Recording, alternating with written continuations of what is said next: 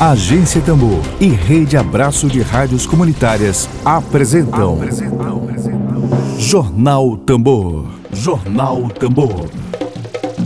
Comunicação livre, popular e comunitária. Está no ar Jornal Tambor. Jornal Tambor. Dedo de prosa.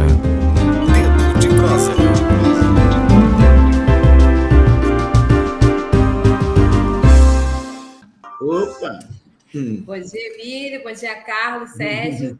Me ouvem Bom bem? Bom dia, tudo bem? Maravilha. Um prazer estar aqui no Rádio Jornal Tambor, esse meio de comunicação aí com, com as classes populares do Maranhão. Exatamente, Emílio. Tudo bem, Emílio? Bom dia. Bom dia, Lívia. Bom dia, Caché, né? Pode falar Caché. no ar, Caché? Pode sim, é. Caché é um nome que me liga justamente ao interior, ao, ao povo, à minha cidade, Vargem Grande. Ah, gente um abraço. Apresentar... Apresenta. Vou apresentar o nosso entrevistado de hoje, nosso dedo de prosa. Hoje, dia 6 de agosto de 2021, nosso dedo de prosa é com um advogado pós-graduado em Direito Eleitoral, mestrando em Direito Constitucional e ex-presidente das comissões de prerrogativas e Direito Municipal da OAB, do Maranhão, Carlos Sérgio de Carvalho, Barros. O tema central do nosso dedo de prosa é a segurança das urnas eletrônicas e das eleições no Brasil. Vamos dar início, Emílio. É, primeiro mandar um abraço aí para nossa audiência, um abraço a todos, um abraço a todas, um abraço aí para o Carlos Sérgio, que faz tempo que eu não vejo. Vou lhe chamar de doutor, porque é como te chamo lá nos fóruns, é doutor Carlos Sérgio, que é coisa séria. Fique à vontade. Exatamente. Mas, Carlos Sérgio, é... cara, esse assunto que hoje tá, tá, é, é, é muito em voga na mídia, na sociedade, fraude eleitoral. Nós dois somos da mesma geração e, e, e, e, somos militantes aqui no Maranhão. Eu sou maranhense, tu, tu, também é daqui da região do Maranhão. E a gente sabe, não é, que a história da, da, da, do voto impresso, do voto na urna, o voto no saco, principalmente na nossa região, era uma história de muita fraude, né? Se você pegar ali nos anos 50, é, era considerada a universidade da fraude é, é, por dentro da justiça eleitoral maranhense. Né? E isso depois da, da, da, do regime militar, se teve outras eleições também no, no, no, no voto, no voto manual, né, no voto da cédula, marcadas também com muita suspeita de fraude, denúncia de fraude. Eu me lembro que em 94 houve uma alteração na bancada federal maranhense por conta de fraude eleitoral. E aí veio o voto eletrônico não é que agora, é, é, é, às vezes, é colocado sob suspeita. A pergunta que eu te faço é a seguinte: é, a, a, a, pre, a, presença do, da urna eletrônica foi um avanço para as eleições no Brasil? Ou mantivemos a eleição sob suspeita? Queria que fizesse primeiro esse comparativo entre o tempo do voto carretilha e esses 25 anos com, com, com urna eletrônica. Houve um avanço ou a gente continua sob suspeita? Olha, Emílio, é, Lívia, sem dúvida nenhuma, um avanço muito grande nós tivemos no processo é, é, de apuração, de votação e de, de, de, contagem dos votos no nosso sistema eleitoral brasileiro. Né? Você falou muito bem da época que as urnas eram, eram de papel, que as cédulas eram de papel, que as urnas eram, eram de lona, em regra, e muitos problemas, muitas dificuldades no processo de votação, muitos votos nulos Hoje, eu estava me lembrando que, quando da votação no, no papel, os votos nulos beiravam os 15% de média, porque havia muito erro na hora de preenchimento é, é, da cédula de papel, e hoje, com a urna eletrônica, o índice de votos nulos é em torno de 6%. Então, só aí vocês possibilitou, através da urna eletrônica, uma, uma manifestação muito maior de pessoas, de pessoas que teriam, estavam tendo dificuldade de. É mais fácil, às vezes, decorar um número e teclar é, é, na urna do que escrever um papel, anotar ali, que era algo que se revelou estatisticamente. Os dados mostram que com a urna eletrônica houve uma diminuição nos votos é, nulos. E é claro que o Brasil, né, essa questão da, do, dessa discussão que está tendo agora, de desconfianças em relação ao. É claro que nenhum sistema ele é, ele é imune a críticas, é, é, a tentativa de fraudar, de manipular, de conturbar o processo eleitoral é, é, é, existe, não só no Brasil, mas a disputa pelo poder, ela leva sempre a esses, questionamentos e nós devemos estar sempre atentos, prezando, preservando o nosso sistema de votação. Né? O que eu tenho a dizer é que, como advogado eleitoral, trabalhando já no nosso escritório. Em mais de 200 campanhas, eu fiz essa contagem, hoje nós já trabalhamos mais ou menos em torno de 200 eleições é, municipais, estaduais, ao longo de mais de, de 20 anos, e nunca vimos nada que pudesse é, levar a um questionamento da utilização da urna eletrônica. Ela veio para agilizar o processo, ela veio para baratear, é, traz uma economia aos cofres públicos. Antigamente, a apuração se dava durante vários dias, e a Justiça Eleitoral tinha que custear as despesas com com, com a manutenção de toda aquela estrutura de apuração, todo um desgaste. E, e a apuração na, na, votação manual, na cédula, era sujeita a muita manipulação, a muita fraude também, a muita discussão, a muita polêmica ali. Eles marcavam o X perto do número, marcavam perto do outro, e ali é, estávamos sujeitos a uma série de questionamentos. No meu entendimento, a urna eletrônica brasileira é um avanço, é um exemplo. É claro que a gente sempre tem que estar atento para isso existe sim, Emílio e Lívio, os sistemas de apuração de a urna, ela é auditada sim sempre. É, nós temos o, a urna eletrônica brasileira, ela não é integrada à internet, ela, ela funciona isoladamente, ela não está conectada, ela não é possível acessar algum outro equipamento nela para transmitir informação para ela, ela passa o, procedimento é, de sua constituição passa por auditagens permanentes por parte não só do TSE, mas por parte de diversos órgãos, o Ministério Público, a OAB, né, o, o, Tribunal Superior Eleitoral sempre, ocasionalmente, provoca ah, é, é, é, tentativas de hackers tentarem descobrir os segredos da urna eletrônica. Então, há toda uma auditagem, há todo um acompanhamento, há toda uma tentativa é, sempre ali de ver os pontos vulneráveis, de aperfeiçoamento é, da nossa urna eletrônica. E o certo é que até hoje não se tem prova nenhum, elemento nenhum que indique que ela tenha sido manipulada ou fraudada, porque existe diversas etapas, diversos momentos e diversas formas de auditagem, de controle e de fiscalização. Doutor Carlos Lívia. Sérgio, é. Lívia, é, desculpa te interromper. Pode é, ir, amigo. Carlos Sérgio, é, se eu te peço para te responder assim, tu falaste no finzinho, só sim ou não. Então já existe modo de auditar o voto hoje no Brasil. Com certeza, a única eletrônica ela sofre vários processos de auditagem. É, quando é feito o programa, ele é dado conhecimento a todos os partidos, a todos os interessados, as entidades, as universidades, o pessoal da área tecnológica é, é chamado para apurar, para ver o sistema, se tem alguma falha, quais são os pontos vulneráveis que pode ser aprofundado. E, além disso, existem outras formas de auditagem. Por exemplo, a justiça eleitoral, a maioria das pessoas talvez não saiba, mas ela faz sempre votações paralelas. É uma forma muito interessante de auditagem.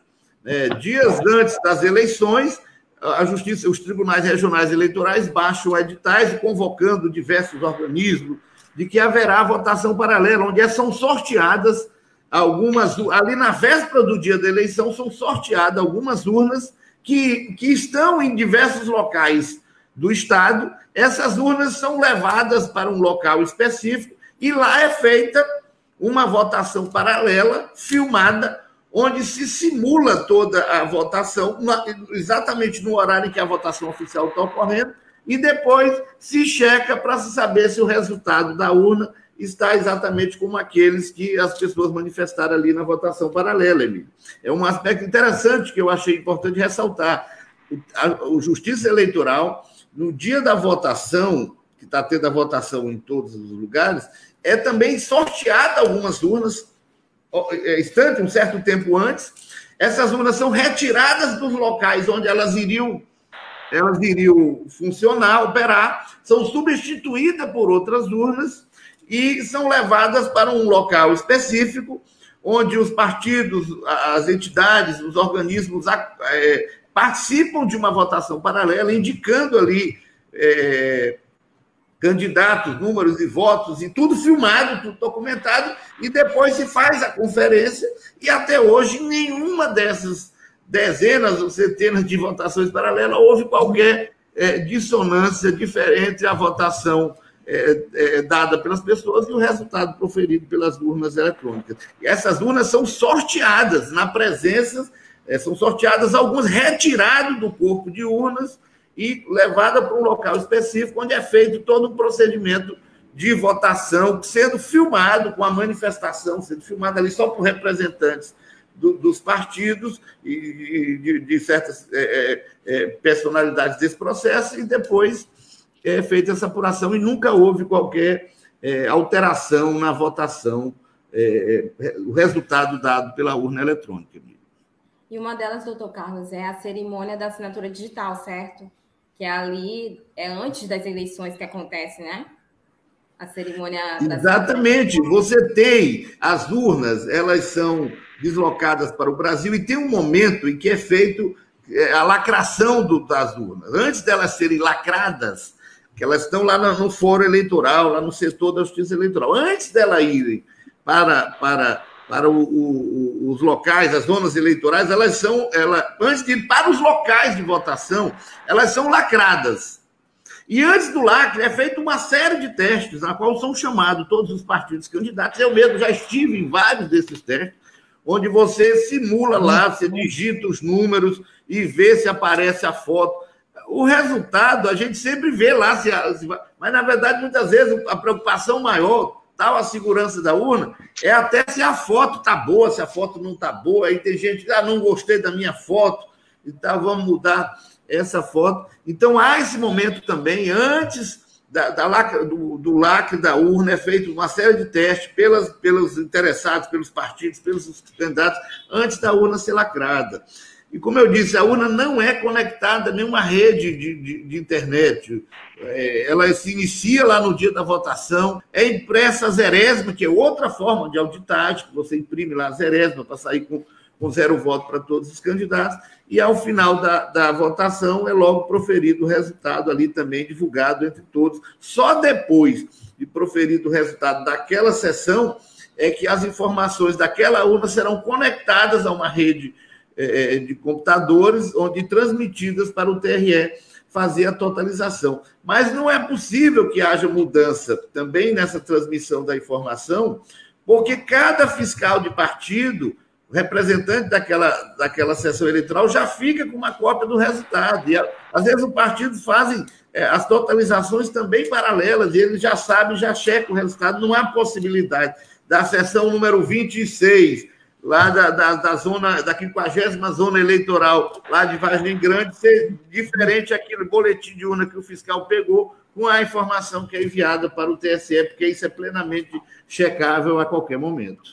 Então, são testes feitos de segurança antes e depois das eleições, né? Com as urnas eletrônicas são o teste, as auditagens são feitas desde o processo de elaboração da urna, de acompanhamento é, da, da, do seu software, porque a urna tem um software sim, que é colocado, que é para justamente fazer o processamento dos votos que você digitar ali. Mas todo esse processo é acompanhado, ele é testado, ele é auditado, e existe essa votação paralela, onde são sorteadas urnas aleatoriamente e são pegas e levadas para um local e feito ali simulação. Essas urnas não integrarão o dia da votação, elas são substituídas lá no local de votação por outros. Aí elas ficam, servem para fazer um processo de votação paralela e nunca se viu nada que possa levar ao questionamento. É, da forma que estão propondo aí, talvez seja melhor, Emílio e Lívia, retornar à votação de papel, porque essa votação é, é, chamada de votação é, é, urna eletrônica auditável, na qual, onde. Ah, mas por quê? Já que a urna é tão segura assim, já porque não se, se questiona ela, por que, que não se permite um elemento de maior é, é confiança ainda? Vamos criar realmente. Qual é a proposta que está tendo? A proposta é de que realmente, no momento da, da votação, haja lá um, um dispositivo onde o eleitor ele vai, vai, vai, vai poder checar lá num papelzinho se o número que ele votou é, é, vai estar naquele papel. Aí ele confirma, se for, cai dentro de uma urna de acrílico, e essa urna de acrílico vai ficar ali à disposição para conferência, caso, a, caso hajam questionamentos. A questão é, é o seguinte: sempre vai haver questionamentos. Quer dizer, é, fazer esse procedimento vai fazer com que todos os perdedores sempre vão dizer: não, eu estou questionando, eu não, não, foi esse o resultado, eu não votei dessa. Então, na verdade, o que nós teremos é um processo de votação eletrônica e um processo de apuração das urnas de papel. É, é, é, novamente, então vai, vai haver do, duplo procedimento, isso vai gerar mais confusão, gerará mais é, desconfiança e tumulto no processo, porque quem me garante também que esse papel que vai ser colocado lá naquela urna de acrílico, que depois ele não possa ser, porque o eleitor não tem acesso, ele só olha, aperta e cai lá dentro. Mas outras pessoas vão, vão ter que manipular, vão ter que fazer a conferência. Né? A própria autenticidade desse papel que comprovaria esse voto ele, quem vai rubricar? Como é que ele vai ser certificado, autenticado? Então, e como é que ele vai ser manuseado depois? Quem a própria mesa receptora de voto é que vai fazer a conferência. Ou seja, então vai fazer a conferência de todos os votos novamente. É. Ah, não, eles, não é a mesa receptora, eles, eles vão ficar lá aí vão ter que se deslocar para algum local onde vão precisar de segurança, de fiscalização, de vigilância. Aí vai ter um processo na qual onde se questionará a votação daquela sessão e se terá recursos. E enquanto tudo isso, a urna, esses votos de papel terão que ficar em um certo local, esperando até o desfecho para poder serem recontados. Ou seja, é uma situação que nós estamos, parece que voltando, né? Era uma das nossas alegrias como advogados eleitoralistas, era justamente esse processo, o dia da votação, ali tudo tão rápido, tudo tão sério. Nós tínhamos isso como uma grande conquista. Infelizmente, parece que o nosso país está regredindo em certas coisas, né? Nós estamos, já se estava falando, nós já avançamos para o voto para a identificação biométrica, que é outra forma de combate às fraudes eleitorais, o eleitor poder se identificar biometricamente, já é uma realidade. Já estávamos pensando em outros avanços da pessoa votar em vários locais, não precisar comparecer ao, eletro, ao local, à sessão eleitoral.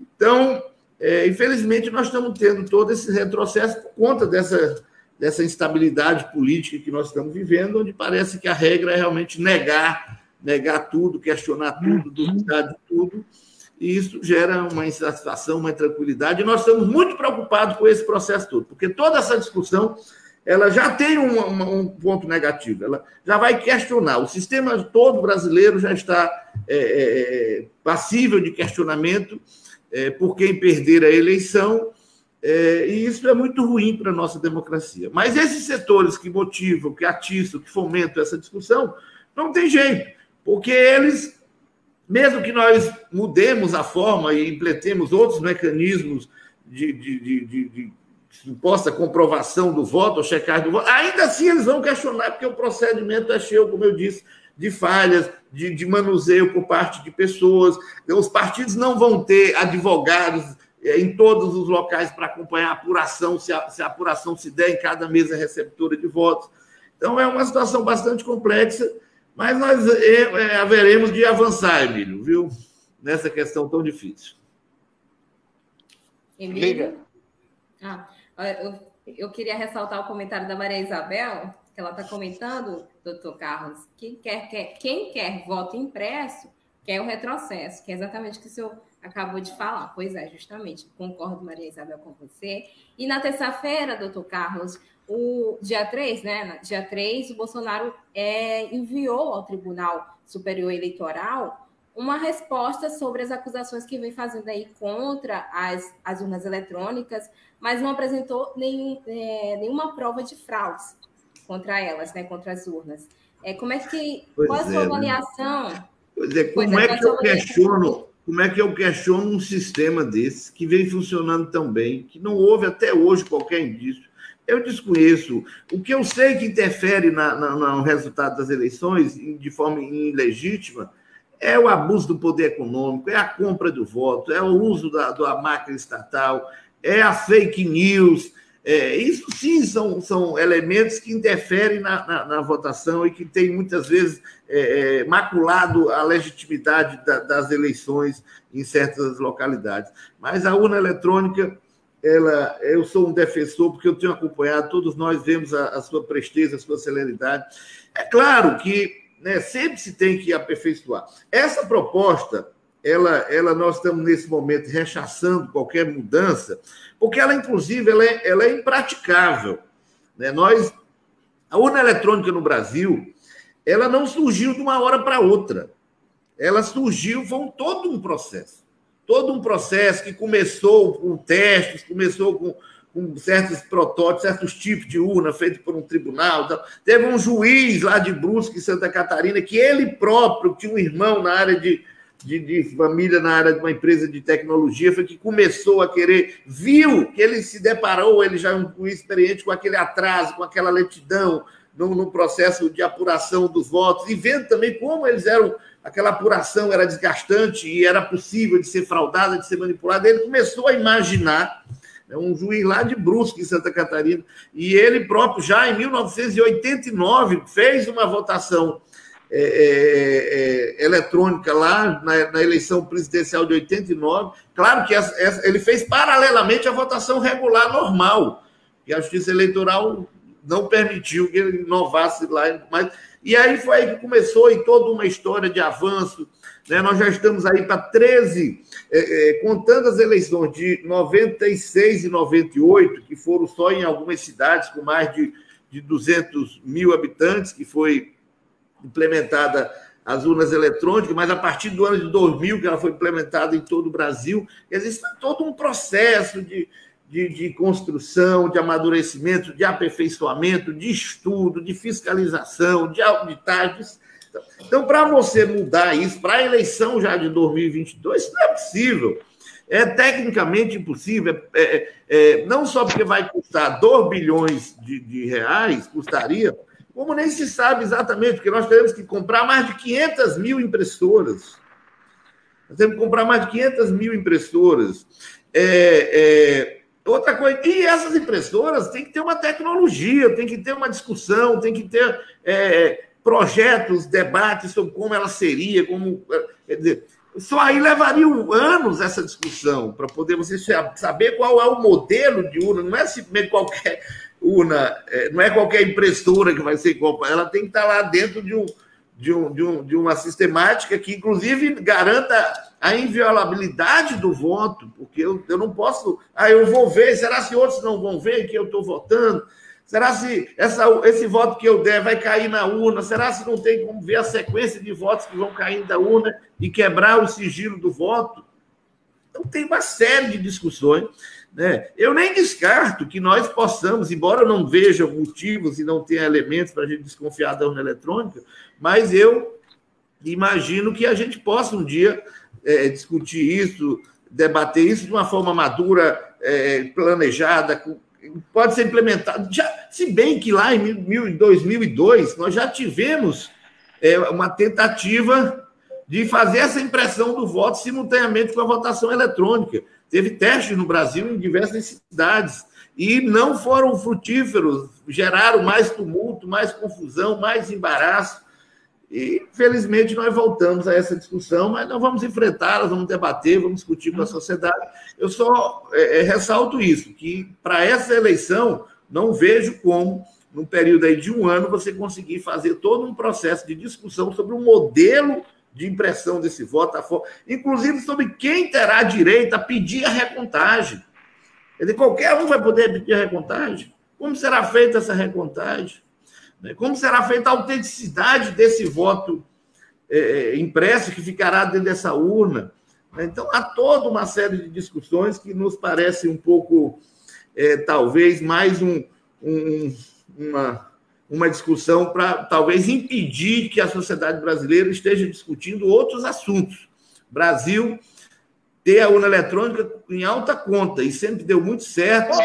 Eu desconheço é, é, é, situação de questionamento do resultado da votação, sob o ponto de vista do voto dado pelo eleitor. As eleições, às vezes, são questionadas sob, sob a ótica do abuso, do, do da, da corrupção eleitoral, da compra do voto. Isso, muitas eleições são questionadas sobre esse aspecto, mas sobre o aspecto da, da quantitativo da vontade expressada nas urnas, eu não tenho visto ao longo desses mais de 20 anos que eu estou atuando na área eleitoral, e eu espero que as coisas avancem no Brasil e que a gente não tenha retrocessos. Exatamente, é válido ressaltar também, doutor Carlos, que próprio, o próprio modelo de urna ela vem se modificando com o tempo. O modelo de hoje, 2020, por exemplo, é, de 2020, por exemplo, não é o mesmo modelo do, de, do, das eleições de 96. Por exemplo, o primeiro modelo que foi apresentado em 96 não é o mesmo, ela vem se alterando, e eu acho isso muito legal, né, também. É, alterando tanto a tela, por exemplo, a tela é, já temos tela LCD, né?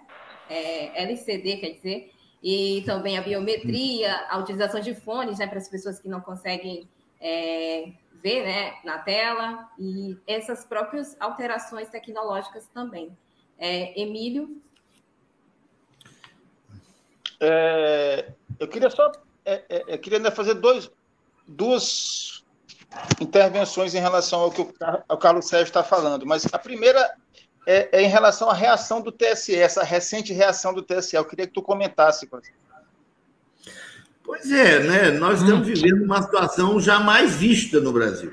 Nunca imaginei autoridades é, serem atacadas dessa forma. Né? Então, o TSE tomou essa decisão de, de mandar é, apurar é, fatos inverídicos divulgados sobre a urna eletrônica, e isso é, foi incluído o próprio presidente da República no inquérito das fake news. Né? Nós temos em tramitação no Supremo Federal um inquérito sobre as fake news, que não nos, que me parece né, discutível a competência do Supremo, sim, para instaurar esses inquéritos, mas é indiscutível também o quanto que essas fake news realmente elas, elas não é a fake news de um indivíduo isolado, de um cidadão ali que divulga uma uma inverdade, uma coisa. Não, pessoal, são robôs, são milhares, milhões até de pessoas reproduzindo sistematicamente uma informação falsa. É, você, você acessa o seu computador, o seu WhatsApp, você vê ali, você recebe uma enxurrada de informações é, ali semelhantes, se não idênticas, partindo de, de várias pessoas que estão aí simplesmente alimentar um processo de mentira, e isso atacando a urna eletrônica e atacando os ministros do Tribunal Superior Eleitoral, do Supremo Tribunal Federal, né? É, que também são, que são passíveis de crítica, sim, né? mas que devemos ter cuidado, ter o um mínimo de, de, respeito, de atenção para saber da, do mínimo de, de, de veracidade, de plausibilidade, de razoabilidade nessas críticas e nesse comentário. Então, o TSE está tá nesse embate e a gente lamenta muito. Né? Eu, nós, eu mesmo, pessoalmente, estou muito preocupado com o desfecho dessa situação, estou com muito receio de um agravamento uhum. da situação política, jurídica, institucional do Brasil e de termos até rebeliões ou crises mais graves e tal. Eu estou muito receoso, porque me, me parece claramente que essa, esse artifício de questionar a urna eletrônica é uma tentativa de tumultuar, de perturbar, de causar instabilidade num processo eleitoral feito por quem talvez já imagine, já saiba que vai perder as eleições e que quer criar essa instabilidade para justificar outras medidas lá para não deixar o poder. Lívia. O Marcondes Lopes, doutor Carlos, ele está comentando aqui, ó. Na verdade, Bolsonaro sabe que não se reelegerá, tentar criar fatos para confrontar os, os poderes que justifiquem golpe. Segue exatamente a cartilha de Trump. A gente sabe que as eleições dos Estados Unidos também teve né, suspeitas de fraude levantadas aí com supostas fraudes no voto impresso, né? Porque lá é voto impresso, gente, também. É, lá tem voto impresso e também teve aí ataques suspeitos de fraudes. Queria que você comentasse também sobre isso, sobre as eleições. Pois é, justamente, o Marconi Lopes é um grande advogado, um competentíssimo, inteligentíssimo advogado, é, conhece também o processo eleitoral, é, sabe da, da, de como tudo isso tem sido construído, toda essa, essa, essa luta pela modernização do, do, sistema de votação, de apuração no Brasil, e que realmente interesses políticos aí muito estranhos, porque se a urna vier a ser é, a votação no papel, aí pode ter certeza que os questionamentos por parte desse pessoal serão ainda maiores, porque realmente a votação no papel ela acaba sendo mais vulnerável, mais passível de falha, de intervenção humana. Quando o juiz lá de Brusque pensou na urna eletrônica, ele pensou justamente num sistema que pudesse ter a, a, no, uma, um, um, ato que pudesse ter a mínima intervenção humana, que pudesse a, não ter as pessoas ali manuseando ou podendo alterar os resultados, como ele se debruçara durante muitos anos sendo um juiz eleitoral lá no interior de Santa Catarina. Exatamente, Emílio. Rapaz, o, o, comentário que eu ia fazer, cara, o Carlos Sérgio já, já até fez. A única palavra que eu ia utilizar, que ele não utilizou, é a palavra absurdo, né? Porque ele falou da questão do tumulto, da fake news, do processo antidemocrático. Mas me parece que o que está se vendo hoje, é esse questionamento, é um absurdo. É mais ou menos assim: vamos pensar que o futebol é, o futebol tem sempre um questionamento por causa do juiz, se foi gol, se não foi gol, se estava impedido, se a bola entrou, se não entrou. É, e aí inventaram o VAR. Hum. O VAR é uma coisa. É como se o, alguém falasse, não, o VAR é um, é um atraso. O VAR promove a fraude, nós temos que auditar o VAR. Quem acompanha futebol como eu há mais de, de 30 anos, o VAR é um avanço. É um avanço. Não é perfeito, não é perfeito, mas é, um, é uma forma a mais de se ter a certeza de que tal lance foi, não foi, mais gente fiscalizando e tal. Então, é, é, é, é me parece que esse questionamento que está sendo feito, aí vamos falar claramente, pelo presidente da República e pelo grupo dele, é um completo absurdo. Pelo, eu estou dizendo isso pelo que o Carlos Sérgio falou aqui nessa meia hora. Quer dizer, pelo fato da gente já ter um, um, um, processo, uma, um método que é auditável, que foi um avanço, que a gente já vinha de fraudes de voto carretilha. É, então, teve toda uma discussão e tal. E como ele colocou aqui o Carlos Sérgio, que a gente pode, aí ele usou a palavra madura, democrática e honesta, se discutir como se pode melhorar a urna eletrônica. Mas me parece que o que está sendo colocado agora, com esse voto auditável, é uma forma absurda de tentar tumultuar algo que vem funcionando bem. Não sei se eu, se eu, se eu concluir corretamente o que, o, o, o, o, Carlos Sérgio tecnicamente colocou. A, a, tua colocação, cara, é muito técnica. Tu não está fazendo uma, uma, uma, uma, uma abordagem política, tu está colocando tecnicamente como alguém que trabalha com isso. Então, parece que a gente tem um processo que avançou em 25 anos, e alguém que, que quer, uma postura antidemocrática, tumultuar porque só consegue conviver com o tumulto, com o bate-boca, de maneira absurda, quer questionar algo que é um avanço. Não sei se eu, se eu concluí certo o que a gente vem conversando aqui, eu, tu, Lívia. Você concluiu certo, sim, né? É muito triste, é muito lamentável. Essas pessoas, inclusive, elas sempre foram chamadas a, a, a comparecer ao Tribunal Superior Eleitoral, comparecer a, aos locais de votação paralela, é, comparecer às testagens. O TSE ele convoca, às vezes, hackers do mundo todo, né? para poder tentarem ver o que, que conseguem fazer para mostrar que a, que a urna eletrônica pode ser atacada. E, é todo um processo que a gente sempre tem que estar se aperfeiçoando mesmo, fiscalizando, acompanhando. Mas até hoje ela se prestou muito bem a, garantir a, que, que a apuração se dê de forma instantânea, uma riqueza. Né? Ah, mas porque só o Brasil é um dos poucos países do mundo. Será porque o Brasil, que bom que o nosso país tenha essa, esse mérito, essa qualidade, essa firmeza, essa coragem, essa inteligência de ter uma urna eletrônica. Só uma parte, só uma parte, só uma parte, Carlos Sérgio. Quando eu falo absurdo, é a forma que ela está sendo questionada. É, é, não, o questionamento democrático ele é legítimo e até salutar, mas a forma como está sendo questionada, já colocando é, é, como algo, algo criminoso, a gente é, parece assim que a urna eletrônica é criminosa, já, já aponta isso. É, isso me parece absurdo. E, e, parece e, absurdo. A, e a acusação de que os ministros do TSE decidem os resultados das eleições lá dentro de uma sala Isso é uma coisa. Porque ele mesmo já indicou alguns ministros do TSE que estão lá.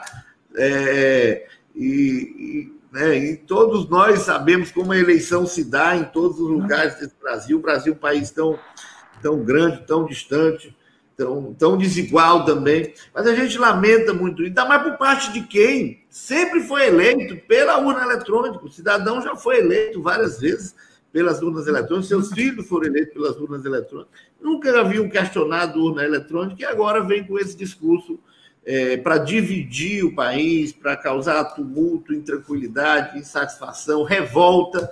E isso é muito ruim. Eu peço a Deus que, que nós tenhamos um caminho, uma direção que não venha causar é, graves conflitos no nosso país. Porque quem quer causar só a instabilidade, quem está lançando é, dúvidas, ou semeando a intriga, o ódio, a maldade, é, é, é muito triste que a gente vê que isso esteja partindo de pessoas das maiores autoridades do, do país. Eu queria ir agora, Emílio e doutor Carlos, para o chat, tem gente comentando aqui, tem gente chegando. O Rogério Alves, ele está comentando aqui, parabéns, Agência Tambor, pela entrevista, e ao doutor Carlos Sérgio pela excelente exposição. Obrigada, Rogério. E ele diz mais, doutor, é, ele está comentando aqui, doutor Carlos Sérgio, a auditagem da urna já é uma realidade, conforme foi muito bem explicado. Mas a auditagem do voto é necessário de tempo, estudo e teste para evitar a quebra do sigilo do voto. Correto. Aí, Maria Isabel está comentando aqui: Bolsonaro já há vários anos vem se reelegendo com fraude, porque tanta agonia para querer este voto impresso. Talvez ele cometeu algo ilícito e não quer compartilhar com o povo, porque é um mentiroso. Maria. É isso aí, gente. Gente, a gente já está chegando no, no finalzinho aqui com a entrevista com o doutor Carlos. Eu queria te pedir as suas considerações finais, doutor. Emílio, mais alguma é, colocação aqui? Não, está tranquilo. tranquilo. Acho que o caso não pode.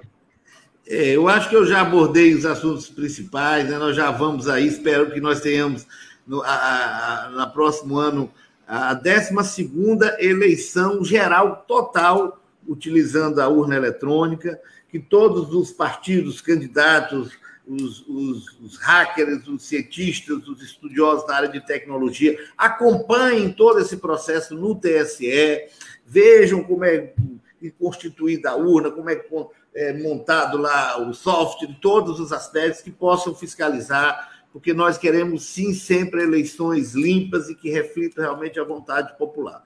Então, a gente espera que, que esse processo te, traga algo de bom no sentido de que realmente a gente sempre procure aperfeiçoar e combater todo tipo de fraude, não só a fraude é, é, no sentido é, técnico, mas a fraude também de combater o abuso do poder econômico, o abuso do poder político, a compra de voto, a mentira, as fake news. Isso sim, nós devemos também, a sociedade brasileira, discutir muito e ver como combater, como evitar para que para que as classes é, populares, que toda a sociedade esteja realmente representada por, por, políticos que ela tenha efetivamente escolhido e que esses políticos possam corresponder é, aos anseios e à vontade popular, que o nosso país está numa situação tão difícil, uma crise tão grande sobre vários aspectos, é que a gente espera que possamos avançar. Eu acho que o Brasil vinha num caminho tão bom, me desculpe aí os que pensam diferente.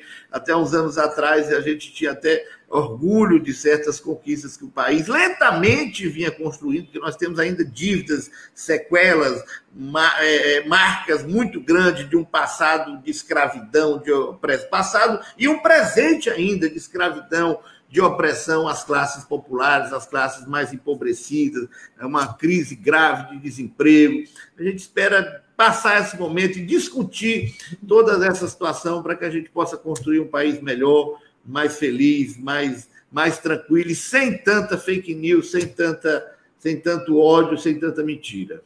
Agradeço demais aí a Lívia, agradeço demais o Emílio, que é um amigo que eu conheço, amigo de um outro grande amigo, de outros grandes amigos. Eu, na verdade, o Emílio, nós temos vários amigos em comuns e torcendo aí por vocês também, a agência Tambor está cumprindo um papel tão grande, conseguindo é, furar um pouco a bolha da grande mídia aí, conseguindo também ocupar o seu espaço aí como meio de comunicação importante para o nosso povo.